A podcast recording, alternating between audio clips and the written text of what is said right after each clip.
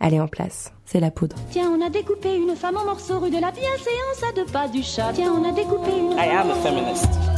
Je vous obsède avec une constance Je ne me suis pas conduit qui appelle quand même l'admiration. conduit d'une façon conforme à ce qu'on attend d'une jeune fille d'abord et d'une femme ensuite. I'm sorry that I didn't become the world's first black. Je crois qu'une femme qui existe dans son temps, à l'intérieur de son temps, n'a pas d'époque, elle marque son époque. Bienvenue dans La Poudre, une conversation intime, profonde, avec des femmes artistes, activistes, politiques, de toute génération, de toute opinion. Comment sont-elles devenues femmes? Comment habitent-elles leur corps de femme Que pensent-elles? Écrivent-elles? Je suis Lorraine Bastide et aujourd'hui je reçois Océane Rosemary. J'aime pas les robes, j'aime pas les jupes, euh, j'aime pas les talons, ça me fait mal aux pieds. Je trouve ça dingue de faire du stand-up seul en scène. C'est pour moi un geste d'un courage extrême et d'une certaine folie. Océane Rosemary a les deux, le courage et la folie. Je la connaissais alors qu'elle était chanteuse sous le nom de Chêne, et j'avais vu son premier spectacle, La lesbienne invisible. Et puis je l'ai vu jouer son dernier texte, Chaton violent, au théâtre de la Gaîté Montparnasse en mars dernier. Rappelez-vous, c'était en pleine campagne présidentielle. Il y avait une affaire Fillon par jour. Pendant les deux heures que durait le spectacle, j'ai ri aux éclats, bien sûr, mais je suis aussi restée bouche bée face à sa capacité à pousser très très loin le bouchon, à aller chercher la société française dans le fin fond de ses retranchements. C'est de la merde condescendante néocoloniale dégueulasse. Océane Rosemary saute des deux pieds dans les sujets qui fâchent, le genre, le communautarisme, le racisme, l'entre-soi, la bien-pensance. Sa parole bouscule, heurte et questionne, et j'adore les paroles qui bousculent, heurtent et questionnent, surtout quand ce sont des paroles de femmes. Avec Océane Rosemary, on a parlé de coupe de cheveux, de privilèges et de cinéma. Océane Rosemary, je suis très heureuse de vous recevoir dans La Poudre parce que j'ai été rudement secouée et réjouie par votre spectacle Chaton violent.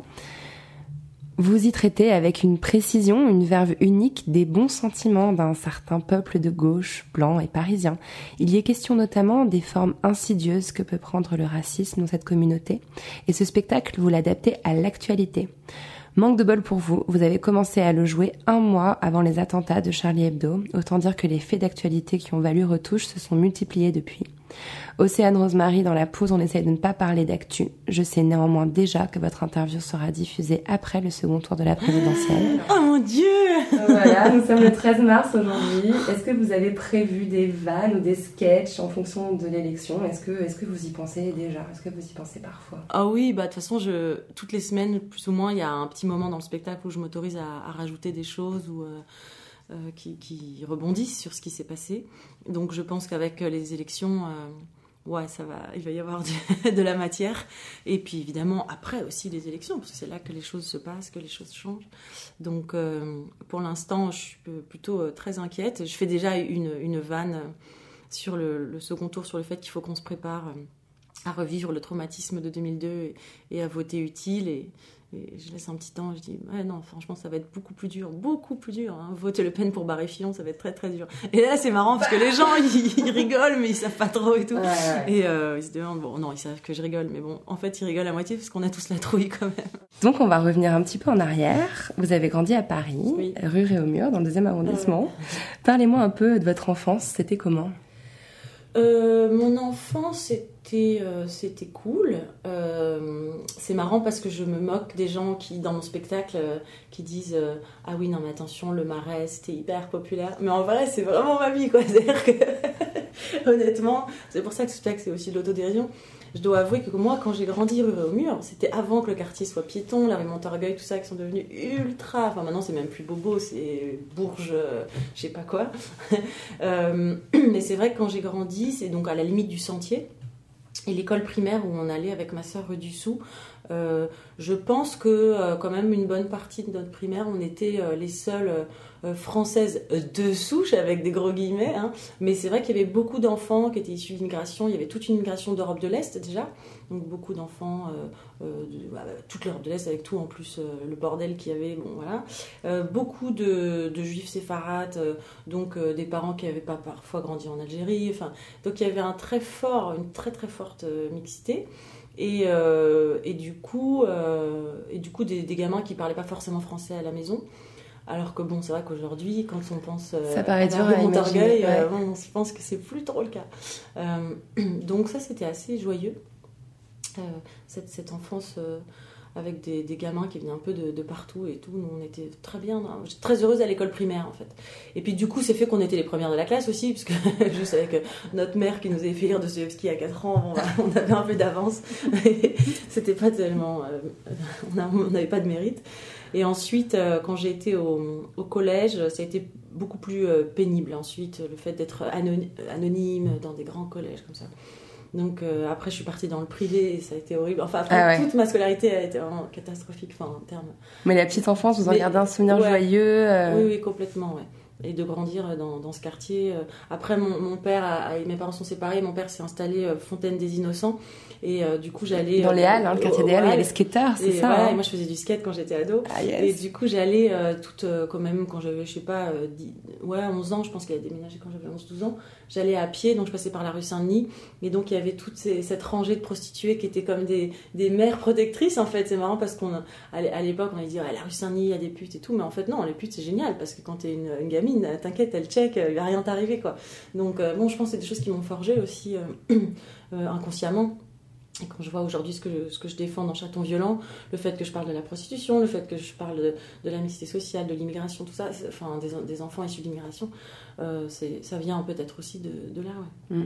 C'est un peu, euh, un peu ce qu'on tente de démontrer ici, ouais, qu'en fait, euh, on puise tout dans notre éducation et Oui, il y a, il y dans a notre vécu. Ouais, bien grande sûr. partie.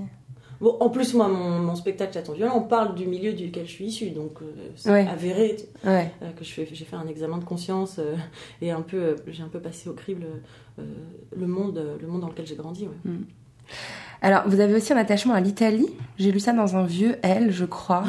Ouais, en fait, euh, c'est parce que mes grands-parents maternels ont, ont vécu à Rome et euh, du coup, on allait les voir et puis on- ils ont fait. euh, mon grand-père, a, a ses- enfin, mes grands-parents se sont pris d'amour pour une région totalement paumée en Sardaigne et ils ont fait construire une maison. Ils avaient des copains, mais c'était vraiment euh, très très pauvre, très très roots. À l'époque, ça a aussi un peu changé.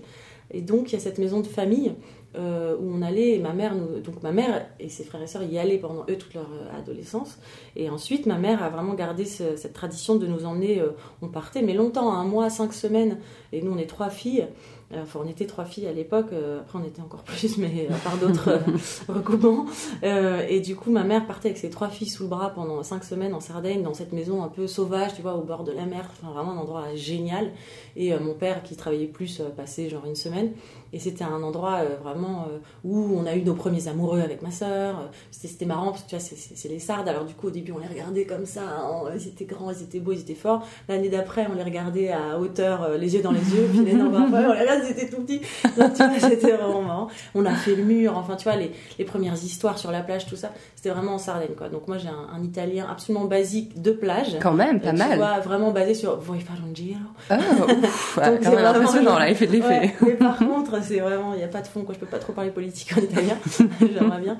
Euh, donc, c'est vrai que la Sardaigne, ça, ça a été un, un endroit très fort aussi euh, pour moi comme enfant. ouais. Alors, je me permets de l'évoquer parce que ce sont des choses dont vous avez parlé dans, dans plusieurs interviews. Vos parents ont un profil assez atypique par leur parcours, euh, par leur profil. Vous voulez bien le raconter à nouveau pour euh, les auditeurs et auditrices? Bah, ils ont eu une histoire singulière puisqu'ils avaient déjà 15 ans d'écart et que euh, mon père était prêtre euh, quand il a rencontré ma mère, il était encore euh, prêtre. Après, bon, aujourd'hui c'est très exotique. À l'époque, ça l'était moins pour la génération de mon père, euh, puisque euh, voilà, c'était une famille un peu tradie euh, où en gros, si tu voulais te barrer de chez toi, soit tu faisais l'armée, soit tu rentrais dans les ordres, quoi. Et puis mon grand-père était très très catho et du coup, c'était c'était une tradition, quoi. Et mon père, du coup, est parti très jeune parce qu'il a eu son bac à 16 ans, il avait deux ans d'avance, et puis il est rentré dans un ordre assez dur où il a été très malheureux, en fait, je, je pense. Euh, et il a beaucoup euh, souffert de voilà, toutes ces traditions, ce, cultuel, euh, qui je pense était très éloigné de, de sa foi. Enfin, il voyait tous les mauvais côtés de l'église, quoi. Ce qui fait que, bon, au bout d'un moment, il en avait marre, et puis il a commencé à faire de la musique, et à faire des tournées, parce que ça marchait bien, et puis du coup, bon, bref, il s'est barré. En plus, il a rencontré ma mère, il est tombé hyper amoureux. Euh, elle, elle était jeune, très jeune, mais déjà très précoce, je pense, à tous les niveaux. Et euh, du coup. euh, Elle avait quoi, 15-16 ans, c'est ça, ouais, je elle crois avait 15 ans, quoi. Euh, et puis ils, sont, ils ont commencé à se voir quand je pense elle avait 16 ans. Et puis après, elle est tombée enceinte à 17. Enfin, et du coup, là, les, les parents qui voulaient surtout pas de ce mariage ont été obligés, euh, toujours pareil, quoi, la nana est enceinte. Donc ils se sont mariés euh, quand elle devait avoir 17 ans. Et mon père, donc 30, 32, quoi, un truc comme ça. Mais je pense qu'en en âge émotionnel, il, était du, il avait cet âge puisqu'il avait rien vécu. Il avait en rien tu vécu. vois, il avait. Il était d'ailleurs toute sa vie, il est resté, euh, il est resté très jeune comme ça, je pense, parce qu'il y a eu un moment de sa vie qu'il n'a pas pu euh, vivre. Et, euh, et du coup, et du coup, voilà, ils se sont mariés. Et puis, du coup, ma mère nous a eu jeunes, quoi, à 18, 20, 25, euh, trois filles comme ça, tout en faisant ses études, tout en travaillant. Donc, euh, donc euh, oui, c'était un schéma un peu atypique. Et du coup, nous, on n'a pas du tout eu d'éducation catholique, puisque mon père était tellement en rejet, tellement en colère, que c'était au contraire, il voulait euh, rien entendre. Donc lui, tout ce qu'il il a pu nous transmettre, justement, c'était hors du cadre, quoi. C'est-à-dire, quand on lui a demandé, mais c'est quoi Dieu euh, euh, Voilà, tu vois, les questions des gamins. Mhm. Et il, dit- il disait, euh, bon, mais Dieu, il vit en toi. euh, c'est, enfin, tu vois, il disait jamais des trucs genre Dieu va te punir ou Dieu te regarde. Enfin, au contraire, il a, lui, il avait fait ce truc d'intériorisation, je pense. De- du sacré en tout cas et de, d'un, humanisme en fait et du coup euh, du coup il a transmis des valeurs qui étaient très belles et très atypiques pour quelqu'un euh, voilà qui venait euh, Une famille aussi. euh, aussi ouais, Lui, il a brisé les schémas familiaux Ouais, à complètement. 100%. et du coup, il nous a rien, et nous, on savait rien, on n'a pas été au caté. Enfin, tu vois, on pourrait croire que parce qu'on a eu un père ancien prêtre, on Ouais. avait une culture. Mais au contraire, il a tellement rejeté qu'il voulait pas qu'on même pas en entende parler, quoi. C'est un, un athéisme déjà dans l'éducation qui vous était transmis Oui, du coup, euh, dans la forme, oui. Après, je pense que lui, il avait une foi euh, qui, était, euh, qui était très intime et très active, en fait, mais, mais en effet, qui était plus dans une forme d'humanisme et de, relation à l'autre que de règles, de lois, de il faut faire ci, il faut pas Mm. faire ça, enfin, tu vois. Mm. Et donc, euh, d'ailleurs, quand euh, il a compris que j'étais amoureuse de filles, euh, enfin, moi, mais tu vois, c'était totalement, c'est passé totalement inaperçu. Enfin, s'en foutaient, quoi, je crois qu'ils s'en foutaient complètement. Donc, euh, donc, euh, donc, il était très ouvert, quoi, on va dire. Et ma mère aussi, à sa façon. Elle est psychologue, je crois, c'est ça? Elle n'est pas psychologue, elle avait fait des, des études de psycho, et, euh, mais en fait elle a assez vite travaillé en, en- en gestion des ressources humaines, et euh, elle a fait de la recherche, donc elle a un parcours assez atypique, puisque aujourd'hui elle, euh, s'occupe d'une association qui s'appelle Entreprises et Personnels, qui conseille euh, les, grosses entreprises en fait sur leur gestion des, ressources humaines, et elle a écrit plein de livres, elle a aussi des, élèves en thèse, enfin elle est à la fois dans un parcours universitaire et un parcours privé dans l'entreprise. Donc, et donc, je pense que la psycho l'a beaucoup nourri. Et nous, en tout cas, on a beaucoup eu. euh, la présence de la psychanalyse était forte, on va dire. À la, La psychanalyse, carrément. ouais. Ouais, ouais, C'était quelque chose de très, de très, de très important. De dire, on- quand on. Voilà, si t'as mal au genou, tu vas chez le médecin du genou. Si t'es si, si déprimé, tu vas chez un psy. C'était euh, quelque chose de très normalisé dédramatisé, en fait, euh, grâce à ma mère dans notre famille. Euh, donc, euh, donc ouais, voilà, donc ils étaient un peu, un peu originaux. Enfin, ma mère est toujours vivante, elle est toujours euh, originale. Après, elle s'est remariée, elle a eu deux autres enfants. Enfin, voilà. Puis elle s'est jamais arrêtée de, de bosser. Donc c'est vrai que j'ai eu un modèle d'une femme comme ça, très belle. Quand elle était jeune, elle était mannequin. Ah, tu vois, elle a un truc, une grande blonde aux yeux bleus comme ça. Donc moi, j'ai beaucoup admiré euh, ma mère quand, j'étais enfant. Et c'était chouette d'avoir un modèle d'une femme qui ne s'est jamais posé la question, par exemple, de renoncer à sa carrière. Euh, parce qu'elle avait des enfants, quoi. Elle se, elle se débrouillait, quoi, pour faire les deux. Et donc, c'était même pas une question chez nous, en fait. C'est plus tard que j'ai découvert que les gens pouvaient dire Ah, ben non, bah oui, mais comme j'ai mon, mon petit, là, je, je lève le pied. Et moi, je, ah bon? Mm. Mais parce que j'ai pas été du tout élevée euh, comme par une femme euh, qui s'est posé ces questions-là. Pour elle, c'était indispensable et de faire des enfants et de, de travailler. Elle s'est. euh, elle a trouvé des solutions. Bon, après, elle a un agenda, on va dire, un- voilà, un peu de psychorigide. Les années 80 aussi. Hein. Ouais, C'était voilà. des injonctions aussi envers les femmes. Genre euh, Wonder Woman, vous pouvez tout faire. Vous êtes Shiva, Ouais, vous avez huit bras. C'était aussi peut-être un peu épuisant. euh. Ouais, mais elle, je crois que c'était, ça correspondait vraiment à sa nature. C'est quelqu'un qui a une très grande énergie, donc euh, euh, je crois que c'était au-delà de la période, quoi. Puisque encore aujourd'hui, elle, elle a continué après. Et on, on vous parlait comment euh, à vous et à vos sœurs quand vous étiez petites? On employait quel genre de ton, quel genre d'éducation? Euh, nos parents, Mhm. je pense qu'ils étaient assez, assez cool, quoi. Assez cool. Enfin, assez cool. Il y avait des règles, il y avait des horaires, il y avait... mais bon, en même temps, quand j'y repense sur l'éducation, ça me fait marrer parce que, par exemple, nous, on dînait très tôt et tous les soirs, ils allaient au restaurant. et ils nous laissaient toutes seules. Et tu vois, aujourd'hui, aucun parent laisserait ses gosses, on était trois, enfin deux puis trois. Mais moi, je me souviens très bien qu'ils sortaient. Il n'y avait pas de babysitter, il n'y avait rien du tout. Ils allaient bouffer au coin. Mon père, il voulait aller au resto. Et ma mère est nulle en cuisine, donc euh, c'était hors de question qu'ils mangeaient à la maison. Et tous les soirs, ils allaient bouffer. Et moi, je me souviens qu'avec ma soeur, on se battait, on s'engueulait. Moi, j'étais sondage, j'attendais sur le canapé 40, puis je me réveillais le lendemain matin dans mon lit. Enfin, donc il y avait un truc à la fois où euh, c'était à 7h30, on devait être dans nos chambres, mais en fait, on, faisait un peu ce qu'on voulait. Il y avait quand même un espace de liberté. euh, assez fort. Très vite, en fait, ils nous ont poussé à être autonomes, je crois. Mm. Ma mère avait la phobie qu'on soit pas autonome, donc elle nous a presque, des fois, trop euh, poussé à, nous débrouiller. Euh, et puis, euh, j'avais aussi euh, mes grands-parents maternels qui habitaient pas loin, que j'ai beaucoup vu ma grand-mère, j'étais très proche de ma grand-mère. Donc, on a eu une éducation comme ça, voilà, quand même, je dirais, en tout cas assez ouverte. On nous a toujours poussé à être curieux. Voilà, je dirais que le, le truc principal, c'est qu'il fallait faire quelque chose. Mm. Il fallait tout le temps faire quelque chose, euh, lire, euh, voilà, jamais, euh, voilà, c'est plutôt, ma mère avait un, un peu, je pense, la phobie de, des- des- des- de la glande, quoi. Trop, hein, du coup, Bah oui, parce pas que laissé nous reposer, mais... Moi, j'ai lu un truc, euh, vous faisiez adolescente euh, de l'équitation, du Ouais. le conservatoire, il y avait une accumulation d'activités euh, qui, a- qui a l'air assez... Vous vous Ouais, éclatiez dans, dans- dans cette pratique-là Ouais, bah en fait, je savais pas que ça pouvait être autrement. Donc après, plus tard, j'ai un peu rejeté le truc, genre, je vais juste rien foutre, je vais fumer des joints. c'est genre, à 17 ans, j'ai un peu tout envoyé bouler parce que j'en pouvais plus. Mais donc, euh, c'est vrai qu'on a été hyper stimulés, quoi.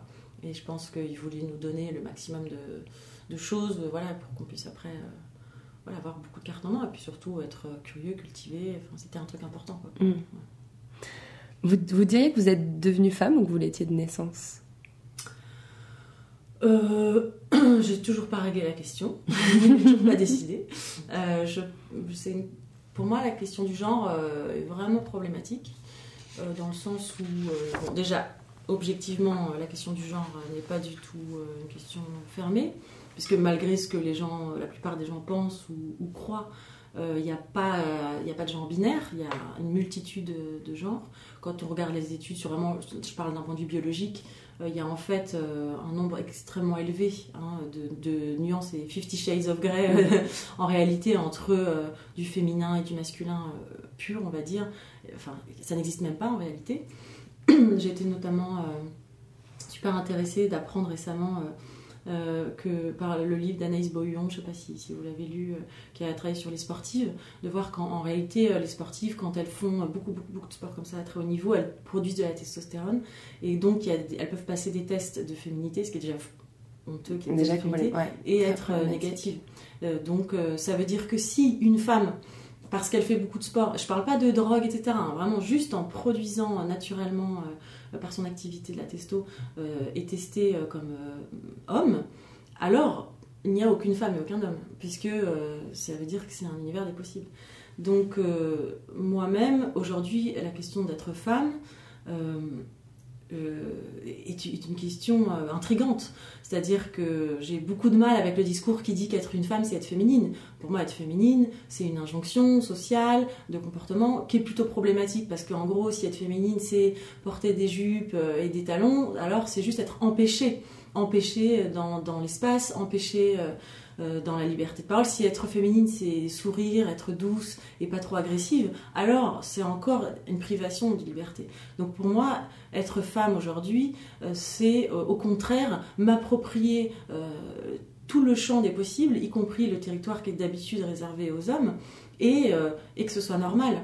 Être femme aujourd'hui, c'est euh, pouvoir écarter aussi les jambes dans le métro et pas serrer les jambes ou croiser les jambes, alors qu'un mec à côté a les jambes hyper écartées, quoi, et, fermer ma gueule. C'est être capable de dire, pardon, est-ce que vous pouvez vous pousser, s'il vous plaît, parce que là, j'ai pas de place. Rien que ça, et c'est un combat quotidien, en fait, je trouve, d'être euh, juste à égalité, en fait, avec les hommes, juste de... de de pas fermer sa gueule quand on se fait engueuler. Moi, en tant que lesbienne, en plus, de pas fermer ma gueule quand il y a un mec qui vient me draguer alors que je suis avec ma copine tranquille et, et, et de, m'excuser et de partir discrètement, mais d'oser dire, hé mais mec, vas-y, mais laisse-nous tranquille, quoi. T'as rien, à... enfin, on t'a pas invité, on t'a pas fait de clin d'œil, on n'est pas, tu sais, on est juste entre nous, quoi. Et tout ça est, un effort, un travail, tu vois, déjà de s'en rendre compte, de l'identifier et de voir que que notre attitude déjà parfois est de l'instinct de la soumission et de fermer notre gueule et de pas faire de problème est tellement fort que déjà rien que ça c'est c'est un, un combat quotidien et pour moi être femme aujourd'hui c'est ça c'est euh, euh, c'est ne pas tolérer qu'on m'assigne au féminin Mm. avec tout ce qu'il a de négatif et de privation. C'est euh, aller, aller vers la liberté, aller vers, vers le champ de tous les possibles et, et pas être plus une femme qu'un homme en fait. Et j'aimerais que, en fait, euh, pour moi c'est ça l'égalité, c'est aussi que les hommes puissent euh, accepter euh, leur, leur part féminine, même si ça veut rien dire, mais au sens où qu'ils ne soient pas non plus dans une injonction à la virilité, à l'autorité, qui je pense les fait souffrir, en tout cas pour la plupart. Et, euh, et être une femme aujourd'hui, c'est vraiment, moi, je, je- honnêtement, ouais, je, En tout cas, je pense que ma définition n'est pas la définition des gens, donc j'ai vraiment du mal à dire que je suis une femme. Parce que si être une femme, c'est ce qu'on entend, alors non, je suis pas une femme. Honnêtement, je suis pas une femme. Et ça, vous le formulez quand vous étiez adolescente? Vous avez ce genre de questionnement au moment où euh, le corps change ou... Ben, disons que je pense que j'étais très euh, docile et très bonne élève en fait. Et c'est un peu ça que, que j'essaye de recadrer aujourd'hui, euh, tardivement, parce que je suis quand même extrêmement âgée. Et donc j'ai vraiment le temps. Et euh, je suis contente quand je vois justement des ados qui, elles, sont déjà dans cette affirmation-là aujourd'hui, à 17 ans, 18 ans. Euh, moi j'étais un peu. Bon, déjà, je pensais qu'être homosexuel c'était pas bien, enfin c'était moins bien qu'être hétéro, donc j'ai beaucoup essayé de croire que j'étais aussi. Euh, attirée par les hommes, j'ai eu des histoires avec des garçons. euh, bon, après, c'est pas arrivé d'avoir du désir hein, pour un homme, ce qui veut pas dire qu'on est hétéro ou bi pour autant. Quoi. Moi, je pense que je suis vraiment complètement lesbienne, et ce qui n'empêche pas que je puisse avoir du désir, enfin, que j'ai pu en avoir. Vraiment, aujourd'hui, c'est vraiment beaucoup plus euh, rare, voire jamais. Mais en tout cas, voilà, c'est pas, pas là que se, se, se construit l'identité. C'est pas uniquement dans le désir, mais en tout cas, je me suis beaucoup dit bon, il faut que je sois avec un garçon, il faut que je fasse bien, euh, il faut que je sois féminine, donc je mettais des push-ups et je me maquillais, et puis après, j'ai quand même eu une crise à un moment où à 15 ans je me suis coupé les cheveux hyper courts et j'étais un peu rebelle j'étais un peu plus butch. Mais euh, après euh, voilà j'ai eu plein d'étapes en fait dans, ma féminité Euh, et c'est que- c'est quelque chose qui est toujours en exploration et, en tout cas j'ai mis du temps à, me dire non mais en fait moi j'ai envie d'avoir les cheveux courts j'ai envie de m'habiller en pantalon j'aime pas les robes j'aime pas les jupes euh, j'aime pas les talons ça me fait mal aux pieds et j'en mettrai plus jamais. Et, euh, et à me dire que voilà que je peux aussi être belle euh, autrement quoi. Être belle avec des habits qui sont pas forcément des habits de fille ou mais ça ça a été vraiment ouais c'était un long parcours C'est un quoi. long cheminement, Un long cheminement. et en plus j'étais heureuse à un moment d'explorer aussi euh, euh, justement cette hyper féminité. J'ai eu une phase où justement je mettais que des jupes. Puis j'étais avec une fille qui elle était hyper virile et qui était très qui me regardait on pourrait dire comme un mec tu vois qui, qui me regardait qui a envie de me baiser tu vois. Et moi j'adorais jouer le jeu j'adorais être euh, en jupe et tout. Et puis à un moment je me suis rendu compte que que c'était un peu euh, aussi une mise en scène et un truc aussi que j'aimais lui- lui plaire à, à elle et que finalement euh, moi aussi j'avais envie d'être un peu un garçon donc je suis revenue tu vois C'est bien de pouvoir en jouer C'est en bien fait. de pouvoir, ouais, Ouais. voilà, et de, en tout cas de, de l'explorer. De... Et à un moment, ça m'a hyper épanouie d'être dans, entre guillemets, une hyperféminité, enfin ce qu'on appelle hyperféminité pour moi, hein, c'est, pour d'autres, c'est déjà. mais tu vois, de, de, ouais, de pouvoir être en robe et tout ça, de, de, d'avoir mes cheveux longs comme ça. Et, bon. et quand j'ai créé la lesbienne invisible, j'étais dans cette période-là et je pense que c'était important pour moi. parce qu'à l'époque, le, dire, le- le discours qui avait autour de la Voilà. zone invisible, donc qui est votre premier spectacle, mais peut-être qu'on y revient tout à l'heure, mais c'était un peu l'idée, euh, oui, je porte une jupe, j'ai les cheveux longs, mais je suis lesbienne. Eh, eh, ça vous embouche à quoi Ouais, C'était ça, absolument, la revendication. C'était ça, et, et c'était euh, important pour moi de, de- Enfin, en fait, j'étais dans une inconscience, euh, je dirais, militante et politique euh, totale. C'était très instinctif, c'est-à-dire que euh, j'étais un peu fatiguée des clichés euh, sur les lesbiennes, j'étais fatiguée que les gens euh, ne croient pas que je puisse être lesbienne euh, parce que justement, j'étais pas dans des codes virils. Et euh, j'avais envie de dire bon, faut arrêter, euh, voilà, je vais faire un spectacle. J'en avais marre qu'en soi, on me pose toujours les mêmes questions, Mhm. débiles, de, de me confronter aux situations, euh, aux mêmes situations tout le temps. Et donc je me dis plutôt que de répondre aux, aux gens bourrés en soirée, je vais faire un spectacle, je leur dirais écoute, viens voir et euh, vais tu sauras tout. C'était un peu tout ce que vous avez toujours voulu savoir sur les lesbiennes Mhm. sans jamais avoir dû le demander. Et, euh, et j'ai cru en fait que je faisais ce spectacle plus pour les hétéros. Et en réalité, quand je l'ai fait, c'est surtout des lesbiennes qui sont venues, Mhm. puisqu'il y avait le mot lesbienne dans le titre. Donc tout monde forcément, était, c'était fort, qui ouais. hyper curieuse et tout. Et pendant, euh, je dirais, un an, deux ans, ça a été un public majoritairement euh, lesbien. Et puis après, petit à petit, ça s'est ouvert. euh, et à la fin, euh, j'ai fait un- une, une année au gymnase et là, c'était vraiment euh, totalement euh, mélangé, quoi. Y compris les gays qui ont mis vachement de temps à venir, hein, parce que les PD s'en foutent hein, des lesbiennes. Au départ, les intéresse pas du tout. euh, Les gens est mal habillés. Mais d'ailleurs, moi, j'avais, une lecture de, de, de ce spectacle. Je me suis dit, voilà, en fait, les gens découvrent qu'il n'y a pas forcément de lien entre la façon dont on s'habille, se coiffe, se maquille et notre sexualité. Mhm. Et c'est l'idée que l'apparence arborée par les femmes n'est pas forcément une donnée permettant de déduire euh, sa catégorie sociale, sexuelle, voire religieuse. C'est un peu un message féministe de base, non? Oui, oui, complètement. Oui, c'est ça, de dissocier euh, genre et sexualité aussi. C'est-à-dire que On peut être euh, hétéro et adorer euh, avoir les cheveux courts et être viril. On peut être homo et être ultra girly. Enfin, voilà. Donc ça, c'était un peu le premier truc que je voulais dire. Et après, en fait, ce qui s'est passé, c'est que en fait, à chaque fois que je fais un spectacle, il se passe un truc après la société. T'as j'attends violent. Ma soeur, elle m'a dit Eh, mais attends, t'as fait lesbienne invisible? D'un coup, il y a eu la manif pour tous. Il y avait tout C'est le monde dans la rue. Après, je fais chaton violent. Bim, il y a les attentats. Quoi. Backlash. Donc, euh, bon, apparemment, je dois être euh, dans l'air du temps malgré moi. Et, et du coup, euh, j'ai eu pas mal d'interviews, de, promos, j'étais un peu plus médiatisée. Aussi parce que ça devenait un, un sujet de société et que tout d'un coup j'étais entre guillemets euh, un porte-parole euh, voilà, euh, pratique. Et là j'ai compris comment ça pouvait euh, euh, jouer contre ma cause, le fait d'être féminine, etc. Parce que tout d'un coup ça devenait, euh, je devenais un peu la bonne lesbienne, la lesbienne de service. Présentable. Présentable. Et Mhm. on me disait, non, mais toi, ça va. Là, j'ai commencé à tiquer. J'ai dit, comment ça, moi, ça va? Oui, non, mais toi, ça va. En gros, toi, t'as l'air hétéro, donc on te supporte, quoi. C'était vraiment ça, tu vois. Et là, j'ai compris qu'en fait, et je l'ai même, j'ai même pu le constater, y compris au sein de la communauté, avec des guillemets, parce que c'est une communauté qui se questionne tellement il y a de gens différents, mais de filles lesbiennes féminines qui ont, euh, en fait, qui sont lesbophobes, c'est-à-dire qui méprisent euh, les butch, les filles Mhm. hyper masculines et tout ça, en disant non mais elle, laisse tomber, et qui sortent entre elles et tout. Et je me dis mais vous êtes graves les meufs quoi. Comment tu vois Et, et j'ai compris que c'était aussi une peur de soi. Euh, tu vois de toute façon en général l'homophobie c'est une peur de, de soi, c'est que t'as peur qu'il y ait un truc. Tu vois bien euh, quand tu vois même dans Harvey Milk, tu sais le mec le plus euh, vénère Mhm. contre les gays et tout, en fait il se tape Bien sûr. Enfin, tu vois, dire, Mhm. à, à ce point-là, t'énerver contre des gens, les détester, c'est que t'as un un truc petit euh, souci, qui est pas réglé. Voilà, c'est que t'as Ouais. un souci. Ouais. Si t'es bien dans tes baskets et dans ta sexualité, a priori, il n'y a pas de raison de t'énerver contre les autres. Donc, et là, j'ai- pris peur. Je me dis, je veux surtout pas devenir cette euh, lesbienne de service qui du coup conforte, euh, on va dire, un- une majorité qui est quand même euh, homophobe, vaguement homophobe ou gentiment homophobe, euh, c'est pas extrêmement brutalement homophobe, qui, qui me tolère en fait parce que, entre guillemets, je, je reste normative en fait, tu vois, Mm. des trucs normatifs.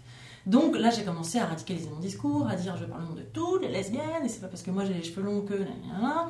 Et je me suis rendu compte que, en fait, si j'avais. Mais c'était de l'inconscient pur. Mais si j'avais justement mis des talons, une robe et du rouge à lèvres et joué avec mes cheveux, c'était pour justement accéder à un public plus large et pour faire passer un message. Parce que si j'y allais euh, avec une coupe en brosse euh, et un baggy, ces gens-là ne viendraient pas me voir sur scène.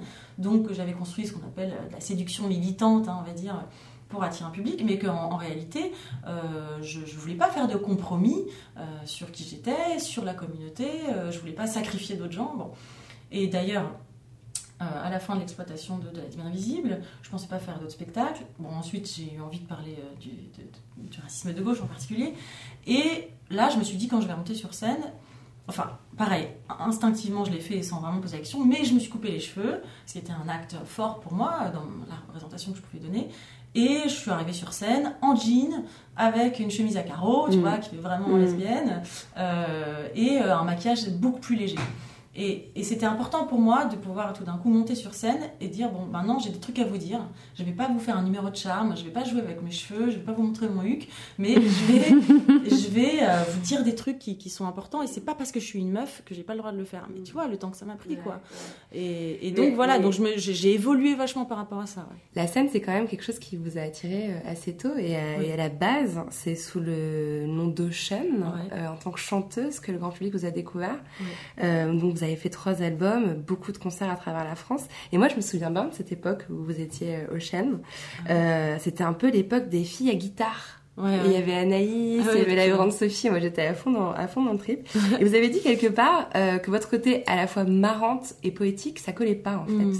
Euh, qu'on pouvait pas vraiment faire des blagues sur scène quand on était euh, une femme. C'était problématique. En fait, c'est pas trop ça que j'ai dit. C'est plutôt que j'avais du mal à trouver ma place. Euh, même d'un point de vue pur, de pur marketing, je crois que ça a été compliqué de travailler mes albums et que ça n'a pas beaucoup marché aussi à cause de ça. Parce que je voulais être sur trop de terrain à la fois. C'est un peu ma marque de fabrique apparemment. C'est-à-dire, à la fois, je voulais faire des chansons drôles, euh, voilà, euh, rigolotes, rentre dedans, machin. Et à la fois, je voulais euh, faire des chansons d'amour, émouvantes, poétiques et tout. Et du coup, euh, ça faisait des albums un peu patchwork. Et à la même époque, tu avais genre l'album de Vincent Delerme qui était une espèce de Mm. une chanson déclinée en 12 chansons ou Jeanne Chéral, mais tu vois, avec des univers euh, musicaux très euh, marqués en fait. Hein. Ils, ils avaient raison hein, de faire ça. Donc, euh, c'est que du coup, il y avait un univers musical très très marqué, un style. Tu vois, Jeanne, elle était que sur un style comme ça avec acoustique et tout, et qui voilà, qui existait sur l'album entier. Donc moi, je suis arrivée avec mon espèce de truc bordélique, ouais, complètement patchwork, avec un truc hyper sur l'émotion, puis d'un coup des vannes et des blagues. Bon. Et je pense que ça perdait et les programmateurs radio qui du coup euh, savaient pas trop quel titre. Enfin, tu vois. Donc ça, ça m'a pas aidé. Alors que sur scène, ça se passait hyper bien parce que les gens en fait sur scène, ils Ça, adorent. moi j'ai vu des vidéos euh, de, de tes concerts, j'ai regardé, mais les gens se, se, se bidonnent en Mais fait. oui. Oui, et puis surtout, ils se font jamais chier parce que quand tu commences à pouvoir te lasser d'une forme, hop, t'en as une autre qui arrive, Mm, tout d'un mm. côté hyper ému, puis après tu, tu rigoles.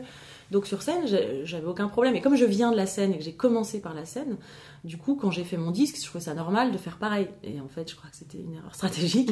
Et j'ai pas eu l'entourage, euh, un assez bon entourage pour, pour m'encourager à, à me, tu vois, à prendre un parti pris plus, plus radical dans un sens ou dans un autre.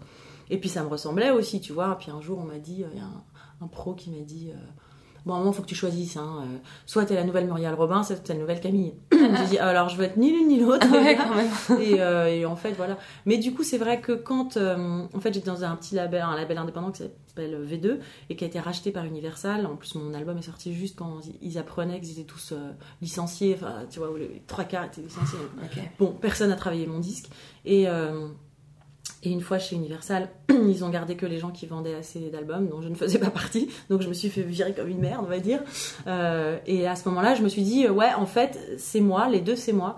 Mais il faut pas que je mette tous mes œufs dans le même panier, il faut que je sépare les projets. Mm. Et euh, en fait, moi, au départ, je voulais être comédienne. Quand j'étais petite à l'école, j'étais toujours les premiers rôles, tu vois, euh, à l'école primaire hein, déjà. J'étais passionnée de théâtre, j'ai toujours fait du théâtre. Et puis après, j'ai lâché le théâtre parce que euh, je trouve ça super angoissant de passer des castings, de pas être pris, d'être rejeté. Enfin, tu vois, tu peux vite te sentir rejeté. J'ai fait le cours Simon en classe. en classe de lycéen, là, c'était horrible, les profs étaient horribles, enfin vraiment c'était un, souvenir euh, tragique. Et du coup, ça m'a dégoûté du théâtre, alors qu'en fait, c'était mon vrai rêve, Ah bah, d'être comédienne. C'est Quand on te voit sur scène, c'est vraiment, c'est clairement euh, pure Ouais. comédie, ta façon d'interpréter euh, Ouais, tes ben, personnages. j'ai- J'aime ça, quoi. J'aime ça jouer et tout. Mais bon, voilà, j'ai eu que des, des expériences assez pourrables. Et du coup, comme je faisais aussi de la musique et que j'écrivais des chansons depuis longtemps, je dis bon, bah, je vais tout euh, faire sur scène, voilà. Et après, donc après euh, m'être fait virer de chez V2, donc j'avais plus rien, tu vois. D'un coup, j'allais perdre mon statut d'intermittente. Enfin, c'était un peu voilà, la grosse remise en question. Et je me suis dit bon bah. Puisque je prétends à la comédie et que tu vois sur scène j'avais presque un quart d'heure de sketch, ça n'avait aucun sens, tu vois, c'était on est plus proche du, Ouais. du one que C'est ça euh, qu'on sent, on sent qu'il y a un espèce, il y a, il y a- il y a Voilà. une humoriste en toi Oui, qui a envie ça. de sortir. Ouais, quoi, voilà, là. qui qui, qui avait quand même fait des blagues. Et du coup, je me suis dit, il faut que j'assume ce truc-là à fond et que je j'ose le défi de monter une heure, une heure et demie sur scène à faire que parler. Et c'est un autre défi Ouais. que juste faire des petites blagues entre les chansons.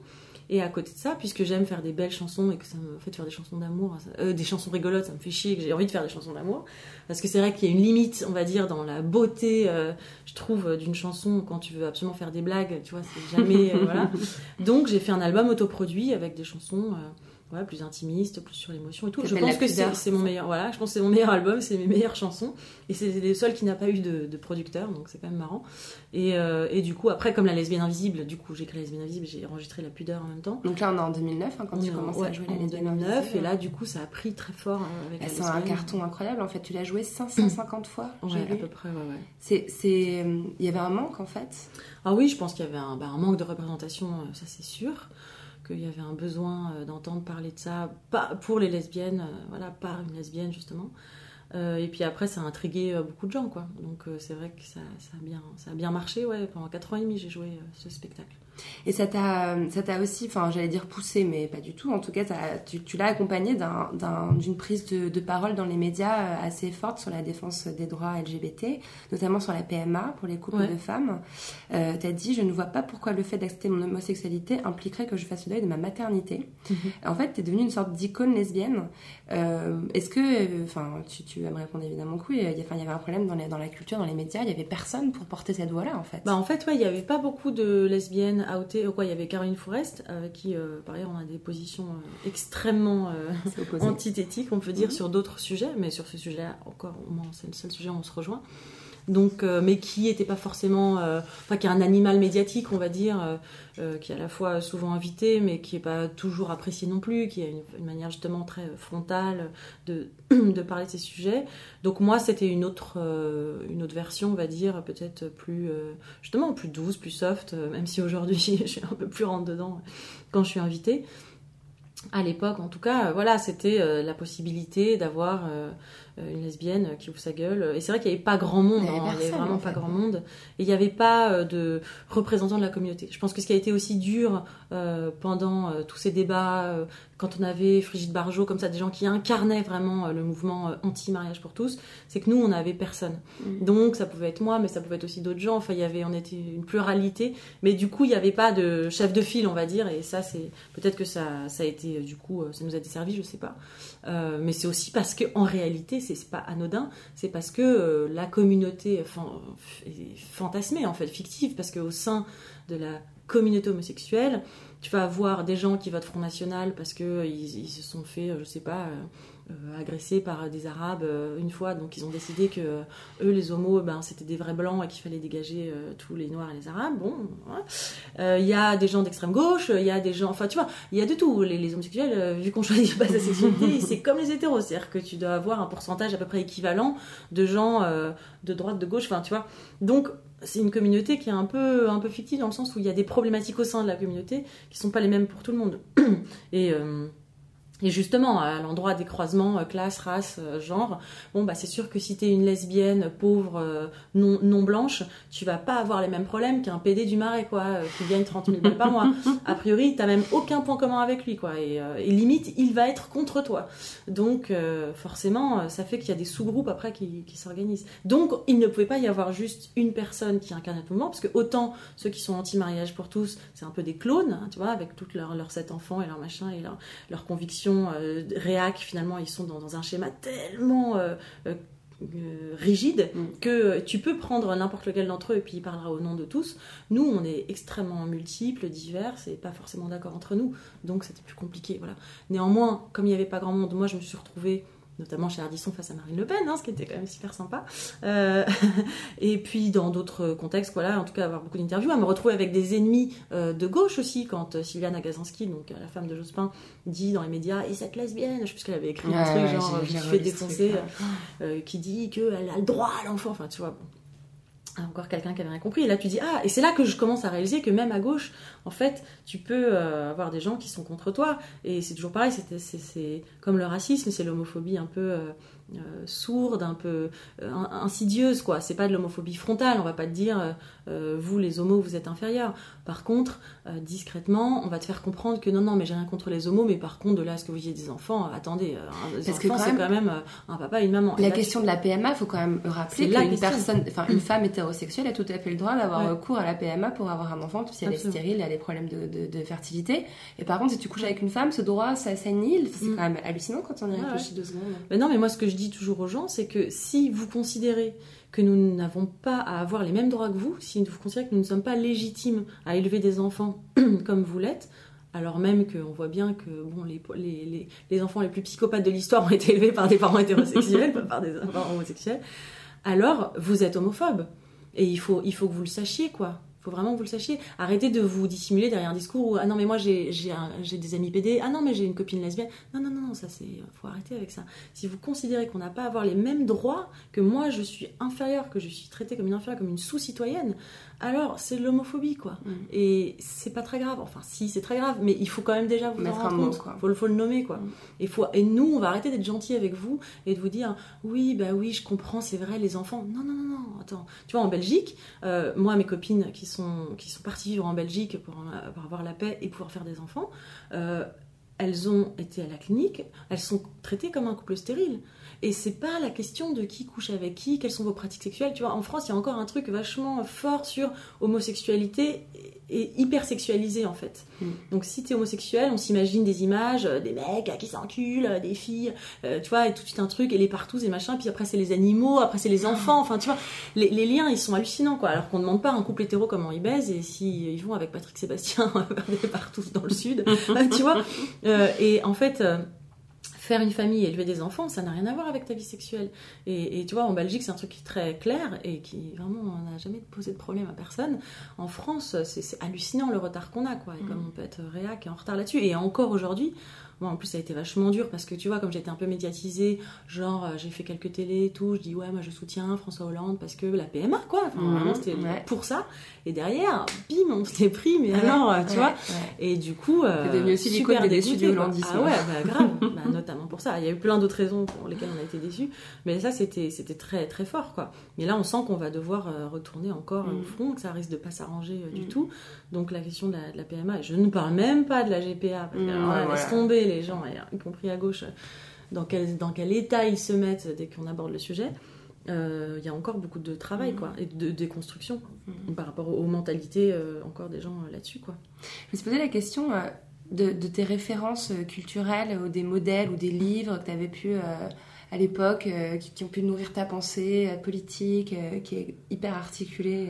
Bah, en fait, je pense que j'ai eu une vraie révélation avec, euh, avec King Kong Theory, euh, avec Virginie Despentes. Euh, ensuite, ça a été plutôt des rencontres, en fait, des rencontres avec, euh, avec des militants, des militantes, euh, qui, des gens qui étaient voilà, qui avaient déjà fait euh, ce travail-là de déconstruction.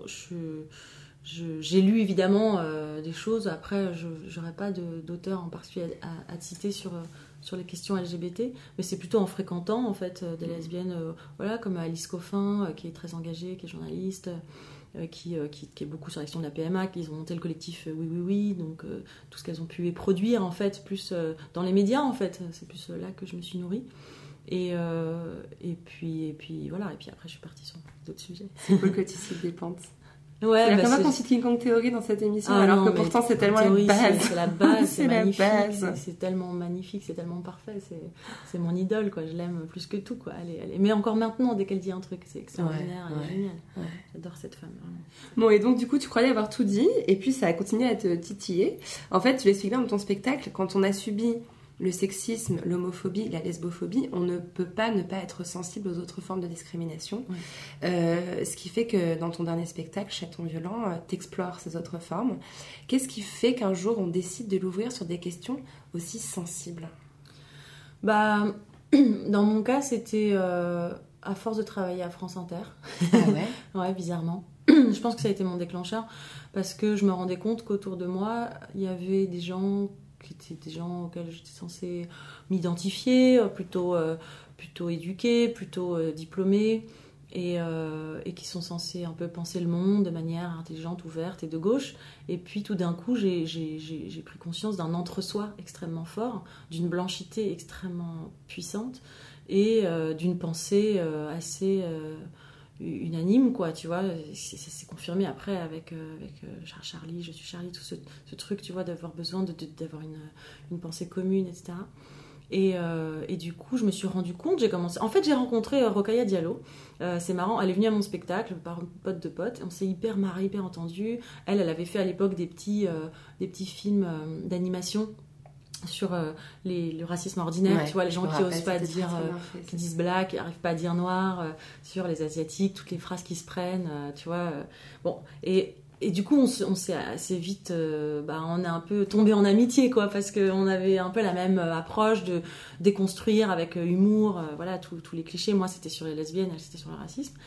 Et puis en fait, euh, après cette rencontre, j'ai rencontré d'autres militants, tout ça, mon, mon- cercle s'est élargi, et je me suis rendu compte euh, tout d'un coup euh, que moi-même j'appartenais à, un milieu où il y a un entre-soi très fort qui se joue hyper tôt. Par exemple, je me suis dit, ah tiens, c'est marrant, mais la fille, une fille que je connais depuis le CP, elle est devenue metteur en scène de théâtre public avant tout le monde et elle a eu des articles dans le monde. Ah oui, mais son père était lui-même un responsable du théâtre français à l'étranger. Enfin, tu vois, tu vois les ramifications. Ah, mais Machine, je la connais depuis la et puis maintenant elle bosse à Canal+. Et tout d'un coup, tu dis, mais en fait, le milieu dans lequel j'ai grandi, ça veut dire que moi, je commence à faire du théâtre. Dans mon, dans mon carnet d'adresses, j'ai déjà cinq journalistes, quatre comédiens, deux réals, trois euh, producteurs. Enfin, j'exagère un peu, hein, mais limite, on en est là.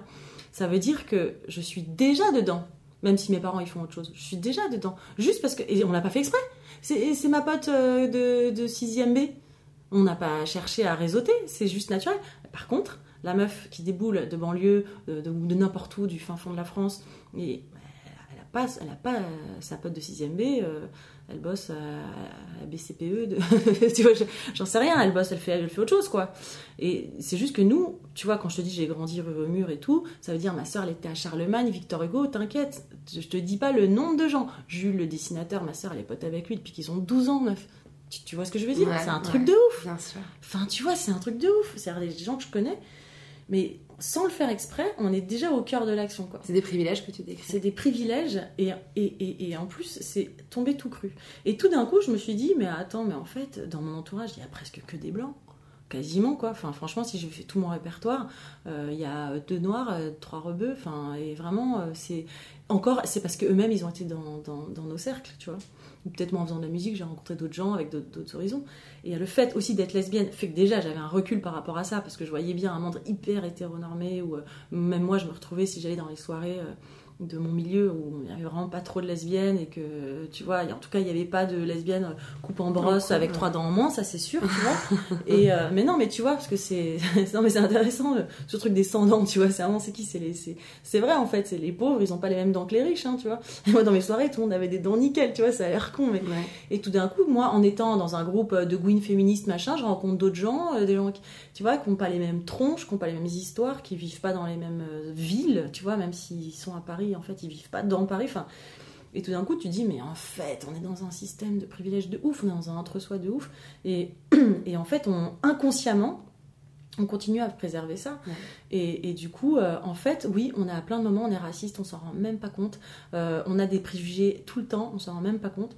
Et, euh, et du coup, c'est vrai qu'après, c'est des choses qui me sont apparues aussi par capillarité. C'était en fait déjà avant ça, quand il y a eu le débat sur le Pax, où je, où je regardais ma télé et je voyais un débat sur donc, les homosexuels et est-ce qu'ils avaient le droit de, de, de s'unir. Euh, C'était même pas le mariage. Et tu avais un prêtre, un, pasteur, un, un psychiatre, pardon, un homme politique, une sociologue. Et, les, les gays, ils sont Ouais, ils sont représentés à Euh, attends, euh, je- à, à temps en temps, il y en avait un. tu sais. Mm. Ou après, on parle de la PMA. Jamais tu vas avoir un enfant d'un couple de lesbiennes ou un couple élevé, un enfant élevé par des, par des hommes, enfin peu importe. Ils sont pas là. Ah, pourtant, quand on les interviewe, ils sont mortels. hein. Ils disent des trucs mortels. hein. En gros, ils disent que les trucs dont ils ont pu souffrir, c'est d'être discriminés, c'est que leur deuxième maman n'a pas pu venir les voir à l'hôpital quand euh, c'est machin, c'est que c'est la famille qui a tout raflé quand l'héritage, truc. Enfin, tu vois, des trucs, ça te brise le cœur, quoi. Ils te racontent jamais que leur problème, c'est d'avoir eu des parents homosexuels. Donc, tu vois, je me dis, mais pourquoi on leur donne pas la parole? Euh, Cut, euh, débat sur le voile. Ah, pas une meuf voilée. Ah, que tout le monde parle du voile, tout le monde vous explique que c'est des pauvres victimes, des pauvres femmes, machin. Cut, débat sur la prostitution, sur l'abolition. Ah, tiens, des débats, il n'y a pas une pute.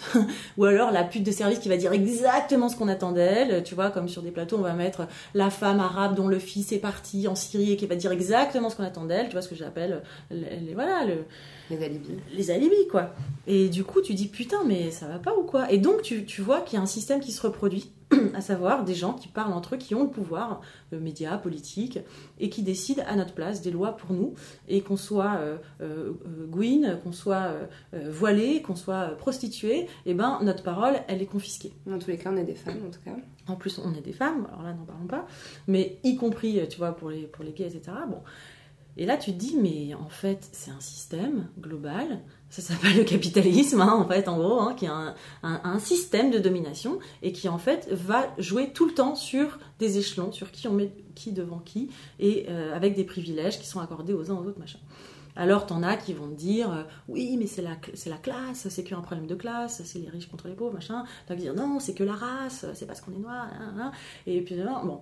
À la fin, je pense que c'est un mélange de tout ça. C'est ce qu'on a. et Du coup, c'est là que tu, tu, tu, tu en viens à être féministe intersectionnelle parce Voilà. que tu te dis, Mm. en fait, c'est un système de domination et d'oppression qui joue sur des. C'est multifactoriel.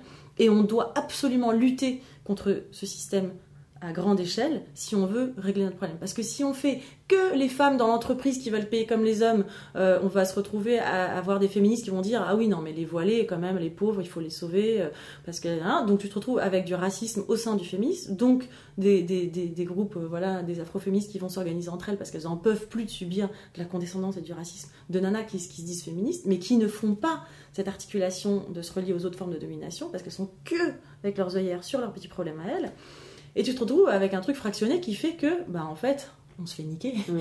parce qu'on est divisé parce Ouais. que tu vois et donc j'ai quand même l'impression que la seule, la seule façon de s'en sortir, c'est de travailler sur un féminisme inclusif, Mm. où on respecte euh, toutes les différences, où on est conscient des rapports de domination de tout ordre, et évidemment du rapport de classe qui est peut-être le plus puissant aujourd'hui, Ouais. parce que je pense qu'aujourd'hui, si t'es noir, pété de thunes, dans un milieu avec des gens euh, super à l'aise financièrement et tout, a priori ça va aller, tu, tu ne subiras pas la même chose que si t'es euh, en banlieue euh, et avec des parents euh, au RSA, on va dire.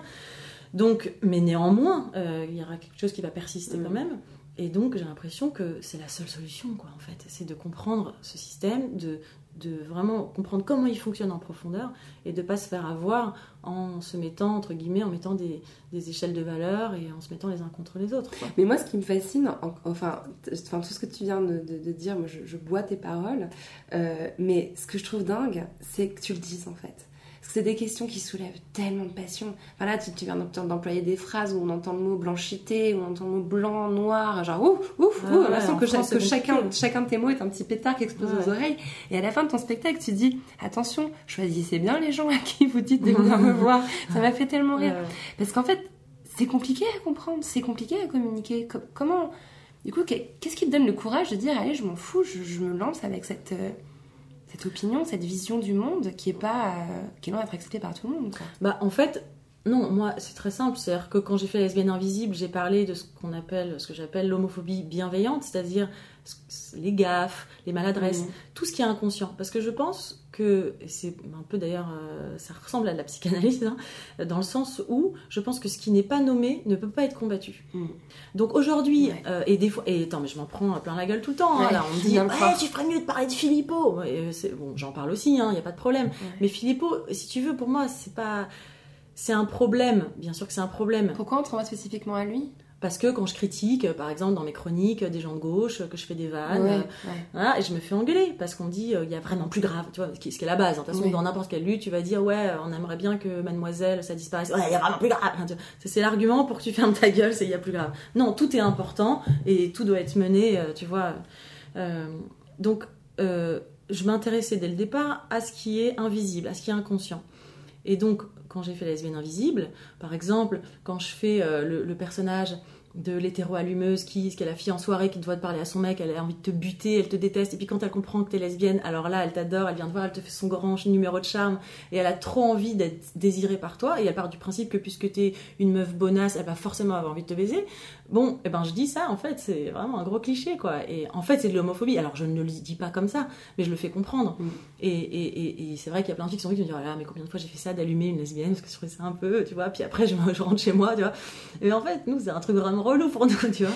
Et, et alors, c'est pas pareil que quelqu'un qui va te casser la gueule, ou qui va, tu vois, te faire subir un viol correctif euh, en Afrique du Sud, euh, tu vois, enfin, genre, bon, on est loin de ça. Néanmoins, c'est de l'homophobie. Et je pense que ne- si, si tu le nommes pas, si tu ne le montres pas, alors ça restera toujours actif. Et il y aura toujours cette espèce de truc un peu de, des gens qui auront toujours un petit sentiment de supériorité malgré eux, tu vois. Et pour le racisme, c'est pareil. C'est-à-dire qu'à partir du moment où j'ai compris que, entre guillemets, moi-même j'étais ultra raciste, c'est-à-dire que sans m'en rendre compte, alors que je suis sûre de pas être raciste, alors que je vote à gauche, alors que tout ce que tu veux, en fait j'ai j'ai des préjugés inconscients, j'ai des réflexes inconscients. Je me dis putain, c'est vraiment craignos. Et donc j'ai envie de le déconstruire pour moi et puis pour mon entourage. Et donc, euh, encore une fois, ça me tient à cœur parce que je me rends compte que quand je vois les autres humoristes qui sont sur scène et tout, ils vont toujours dire le Front National est méchant. Tu vois, il y a les méchants il y a les méchants et les gentils, quoi. Et euh, moi je dis bah ouais, mais chez les gentils, euh, attention parce que euh, c'est plus compliqué que ça. Mm. Et, et le seul moyen qu'on avance, c'est encore une fois de nommer ce qui, ce qui n'est pas Mm. nommé, de nommer l'invisible, de dire que SOS Racisme, c'est de la merde, que touche pas à mon pote, rien que la phrase, c'est de la merde condescendante, néocoloniale, dégueulasse, touche pas à mon pote, c'est quoi? C'est parce que c'est mon pote. Si c'est pas mon pote, alors tu peux lui péter la gueule, c'est quoi? C'est-à-dire, c'est moi qui prends la défense du petit gars, il peut pas se défendre tout seul. Enfin, tu vois, rien que dans la formulation, ni pute ni soumise. Mais c'est quoi ce truc? Ça veut dire quoi? Si c'est trop court, t'es une pute. Si c'est trop long, t'es une voilée. T'es... Donc en fait, il faut trouver juste la bonne longueur de la jupe. Et là, t'es une meuf bien. Mais allez toutes vous faire enculer, ni pute ni soumise, quoi. Franchement, vous êtes, c'est, horrible. Rien que le nom de votre truc, il est dégueulasse, quoi. Tu vois? Alors après, je dis ça, j'en rajoute un peu parce que je sais pourquoi elles le font et que machin. Mais en réalité, il y a un truc pourri, quoi. Il y a un truc pourri qui est déjà d'être un jugement de valeur. Alors que c'est des gens de gauche qui veulent aider les femmes, sauver les femmes. Et en fait, tu peux faire beaucoup de mal en voulant faire le bien. Mm. C'est ça. Et je pense que c'est important de le dire quand, quand, quand on est capable de, de l'identifier pour, pour permettre aux gens de le voir aussi. Ouais, c'est tout. Après, voilà. Je sais pas si t'es suffisamment en forme pour que je te demande ce que j'ai envie de te demander. Ah. Parce qu'il y a un passage, enfin en fait c'est la, c'est la, c'est l'outro, enfin la, la sortie de ton spectacle, Ouais. euh, où tu, où tu fais la, la fille qui rentre de vacances et qui dit quand même, euh, on se rend compte qu'en Occident on a quand Ouais. même un, un certain Ouais. socle de valeurs. Et euh, je sais pas si tu peux le faire ou genre raconter un peu, c'est tellement, c'est tellement génial, ça, ça dit tellement tout. Bah, en fait, oui, j'ai dans j'ai retravaillé, je retravaille régulièrement mon spectacle, et dans la dernière version, j'avais envie de, de finir en, en incarnant vraiment ce truc de, racisme inconscient qu'on peut avoir ou inavoué, et que franchement, mais j'ai vraiment pu euh, me dire à des moments, tu vois, et, euh, et au début, tu, tu vois, tu regardes le monde et tu te dis, putain, quand même, quand on voyage, c'est vrai, enfin, tu vois, tu vas dans des pays... euh, Bon, les pays du Sud, quand même, c'est chaud. Tu vois, tu vas en Amérique latine, il y a vachement de meurtres, il y a vachement d'inégalités. les gens qui bossent, bon, bah, c'est pas toujours dans des conditions top top. Bon, quand même, nous, en Occident, on dire assez vite, tu dis, bon, quand même, nous, en Occident, on est quand même. Puis après, tu réfléchis à l'Occident, tu fais, ouais, bon, mais les Américains, euh, t'as vu, c'est vraiment la loose, ils ont élu Trump, euh, les crimes policiers, c'est l'enfer, être noir là-bas, laisse tomber, ouais, non, c'est pourri. hein. Bon, l'Europe, quoi, l'Europe. L'Europe, on dit, ouais, mais bon, l'Europe du Sud, franchement, ils sont gravos, quoi, tu vois, l'Italie, l'Espagne, Portugal, ils sont hyper machos, ils sont hyper cathos. La Pologne, attends, t'as vu leur truc sur l'avortement Non, mais franchement, non, la Pologne, la Grèce, on laisse tomber, ils sont foutus dans la merde, ils sont nuls. Euh, et puis bon, et puis donc du coup, ouais, dans l'Europe du Nord, quoi, l'Europe du. Puis après, tu te souviens que t'as une pote qui a vécu à Londres et qui t'a dit qu'en fait, si t'avais pas de thunes, tu pouvais même pas te faire soigner. Enfin, tu vois, genre, c'est Zola, quoi, l'Angleterre, je suis désolée. C'est... Puis l'Allemagne, c'est pareil, ils sont hyper libéraux, en fait. Enfin, tu vois, ils sont un peu de droite, ils font genre, mais ils sont de droite. Bon, si, non, mais non, les pays du Nord, ils sont super. Les pays du Nord, et- enfin, pays du Nord, bon. Après, déjà été à Stockholm, enfin, tu vois. le prix du café. Et puis alors, si tu croises un noir, hein, en un an, t'es content. hein, parce que vraiment, dans le genre, euh, oui, on est super. Bah, évidemment, on a fermé les frontières. euh, On nous donne la leçon, les petites filles, les petits garçons. Ouais, bah, c'est ça. Entre consanguins, ils peuvent toujours nous faire chier. Bon, non, la France. ouais, disons la France. C'est vrai. Non, mais c'est vrai. À un moment, t'es la France. On, on est un peu l'exception culturelle. Tu vois, on a voilà, les droits de l'homme, la laïcité, quand même, c'est con, mais on est un peu les meilleurs, quoi. La laïcité, on est super fort et tout. euh, ouais. Bon, après, c'est vrai, quand tu, tu réfléchis, puis tu te dis, bon, après, tu te souviens de tes, tes passages en province. puis tu vois bien que, bon, bah, c'est pas. Non, mais c'est pas de leur faute, c'est pas ça, ils sont super, ils sont adorables. Non, mais les gens sont hyper sympas en province, hein, c'est juste que. C'est pas la même mixité sociale, c'est pas. tu vois. Bon. Bon, Paris. Oui, non, parce que la banlieue, non, c'est un hôpital psychiatrique ciel ouvert, laisse tomber. Non, c'est le bordel, ça pète de tous les. Non, Paris. Euh, oui, enfin, euh, ouais, tu vois, quand même, du 6e au 16e, c'est que des gros bourgeois. Bon, la manif pour tous, c'est quand même des gros connards. Non, mais c'est ça le bourge, 17e, c'est collé aussi. Bon, le nord-est parisien, en fait, c'est Et comme ça, et assez rapidement, tu arrives à juste toi. Où vraiment, tu te trouves quand même vraiment plus cool. Avec des valeurs Vraiment géniales. avec quoi. des valeurs géniales. Et même tes potes, ils sont pas au niveau. Cette démonstration est Et démente. là, et là, tu te rends compte que t'es seule.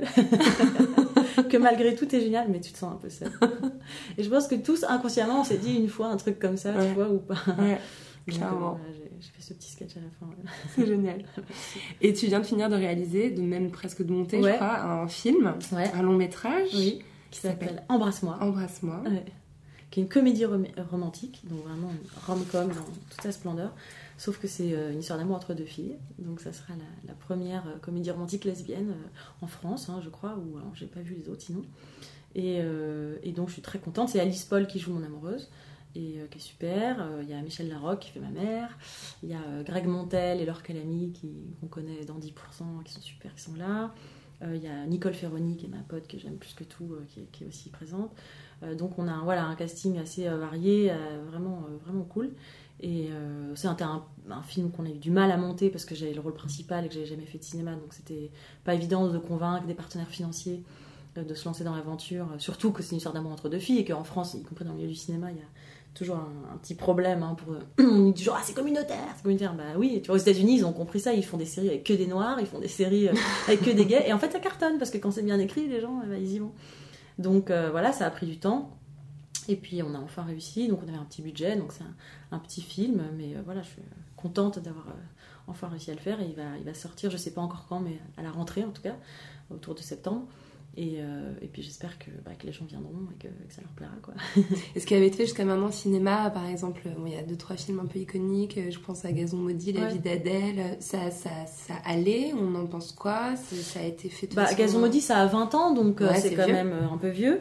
Après, euh, c'était une comédie quoi. plus qu'une comédie romantique, ça a marqué les générations.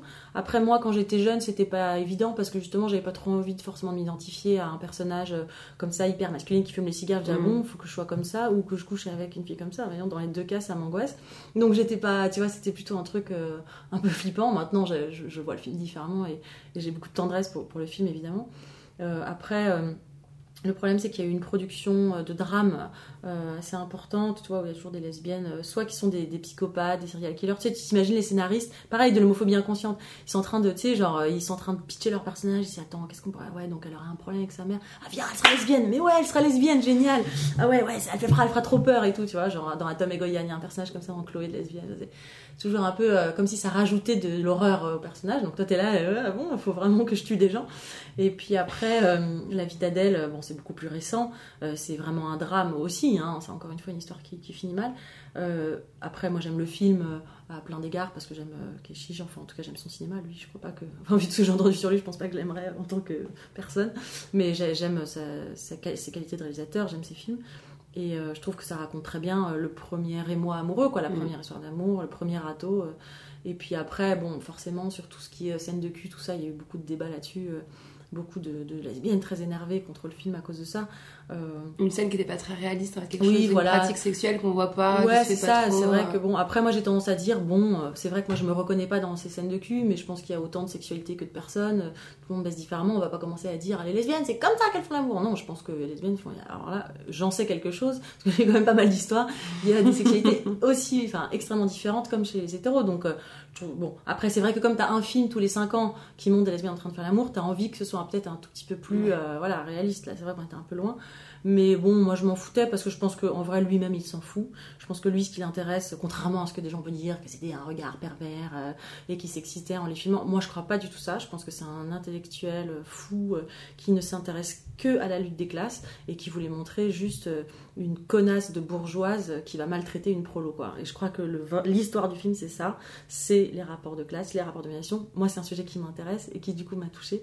Euh, donc, en effet, bah, sur les scènes de cul, j'étais un peu plus tolérante, on va dire, que, que d'autres lesbiennes qui ont, ont grimpé au, au rideau, au furax et tout ça. Donc, euh, D'ailleurs, tu l'as défendu, tu y allais aussi. Hein. ouais, ouais, ouais. J'adore comme tu vas en fait. Bah ouais, non, non, mais c'est. Après, c'est bien de- d'en parler et tout. Après, je pense qu'il y a toujours une frustration pour les lesbiennes de, de toujours voir des, des, des, des- des lesbiennes filmées par des hommes, tu Mm. vois, ou fantasmées du coup par des hommes. Mm. Et donc, je trouve ça important, en effet, que les, les lesbiennes puissent euh, s'approprier les scènes de cul. Et en effet. euh, quand tu vois le, le film de Catherine Corsini, La Belle Saison, bon bah c'est une lesbienne qui, qui, qui met Mm. en scène euh, sur l'aventure de femme. Bon, après moi en, en réalité c'est marrant parce qu'avant j'étais vraiment je voulais vraiment faire de la pédagogie sur la sexualité, dire re- regardez voilà c'est quoi la sexualité. Dans mon spectacle je faisais un sketch où euh, je me moquais euh, voilà des films porno et tout ça, Euh, et puis où, je, disais un peu bon faut arrêter de croire qu'on peut pas faire l'amour entre deux femmes, hein, c'est pas parce qu'il n'y a pas de phallus que tu vois il y a d'autres moyens tu vois. Mais maintenant en fait je me dis mais allez allez un peu vous faire foutre en fait. On fait ce qu'on veut on baisse comme on veut on vous inquiétez pas hein, tout va bien notre sexualité est très épanouissante. Et puis et du- même dans mon film, du coup, il n'y a pas de scène de cul en particulier parce que c'est une comédie romantique, c'est pas, tu vois, c'est pas la forme. Et puis on n'a pas, j'ai rien à prouver en fait, j'ai plus rien à prouver. T'as fait un clip où, euh, où, Ouais. où on voit deux femmes qui font l'amour euh, Ouais. au début pendant Oui, assez vrai. longtemps. Ouais. Bah enfin, euh, ouais, ouais, ouais, qui font l'amour vite fait quoi. C'est pas non plus, euh, c'est pas non plus du. Non, mais moi en regardant, j'ai fait quand même, c'est. euh, Il y a un parti pris qui est assez Oui, oui. fort quand même. C'est pas, c'est pas furtif quoi. Ouais, ouais, c'est vrai. Mais après, j'ai regretté qu'elle ait tous les, cheveux longs. Enfin, tu vois, après, en plus, tu, tu, tu te prends des remarques, genre, ouais, mais attends, c'est lesbienne, c'est pas des vraies lesbiennes. Ouais. Donc, ah ouais, bon, même moi, j'avais les cheveux presque courts. Donc, euh, du coup, dans mon film, il y a moi, j'ai les cheveux courts et Alice pas, les cheveux longs. Et comme ça, tout le monde est content. Bon, c'est la question un peu bizarre. Je sais pas si tu la connais, que je pose à toutes les femmes qui passent euh, chez moi. Non, je connais pas. Euh, quel est ton rapport avec ton utérus C'est Anne Rosemary. Ok, alors euh, bah, je sais pas, euh, pff, je ne m'en préoccupe pas tellement. Euh, je pas, j'ai pas envie de porter des enfants, si c'est ça la question. C'est c'est- une façon de répondre en tout cas. Euh, c'est pas quelque chose qui m'intéresse, euh, mais je me battrai quand même pour que toutes les femmes puissent en porter si elles en ont envie. J'ai pas, je, je sais pas, j'ai pas un rapport euh, très euh, particulier. En tout cas, ce qui est sûr, c'est que je fais en sorte d'avoir des règles moins douloureuses parce que je trouve qu'on souffre beaucoup trop de ça. Et quand on est sur scène, euh, notamment, ou qu'on tourne, euh, c'est compliqué d'arriver vraiment euh, complètement déglingué par ces règles. Donc euh, je, je- je fais en sorte que ce soit plus un problème. Donc vraiment de pas avoir trop de liens euh, avec mon utérus, quoi, en fait, euh, qui me foutent vraiment la paix, en fait. Faut pas pas m'occuper d'autre chose. Ça t'évoque quoi, la poudre? Euh, ça m'évoque la neige, parce que j'aime bien faire du snowboard. ça m'évoque la cocaïne, parce qu'on dit souvent ça. Ça m'évoque les, les bombes. Bon, peut-être que ça fait partie de notre imaginaire quotidien. Et puis, euh, ça m'évoque bien sûr euh, la fête et les paillettes euh, le soir de la Gay Pride. Ah, trop bien les paillettes, j'avais jamais pensé. Merci à Océane Rosemary d'être venue faire parler la poudre avec moi. Si vous avez aimé l'émission, le mieux c'est de nous le dire avec des étoiles, 5 de préférence, sur iTunes. Vous pouvez aussi nous rejoindre sur les réseaux sociaux Twitter et Instagram où nous partageons toutes les recommandations culturelles de nos invités. N'oubliez pas de vous inscrire à notre fabuleuse newsletter sur notre site nouvellesécoutes.fr et cliquez sur La Poudre. La Poudre est une émission produite par Nouvelles Écoutes. Elle est réalisée par Aurore Meyer-Mailleux avec Zisla Tortello, assistante de production, et Zaki Halal pour le mixage. Retrouvez toutes nos émissions sur nouvellesécoutes.fr. Merci à l'hôtel Grand Amour d'avoir abrité cet enregistrement de La Poudre. C'est un endroit d'un raffinement exquis qui se trouve dans le dixième, en plein dans le quartier qui bouge, qui change, qui s'amuse à Paris. C'est vraiment beau ici. Là, par exemple, sous les yeux, j'ai une baignoire ancienne, à pattes, vous savez. Elle trône dans la chambre. Les murs sont turquoises, les rideaux gris perle. On s'y sent bien. En fait, on a envie d'y dormir. L'hôtel Grand Amour, c'est 18 rue de la Fidélité. Si vous réservez avec le code La Poudre, vous aurez une réduction de 10%. C'est cool, hein? À plus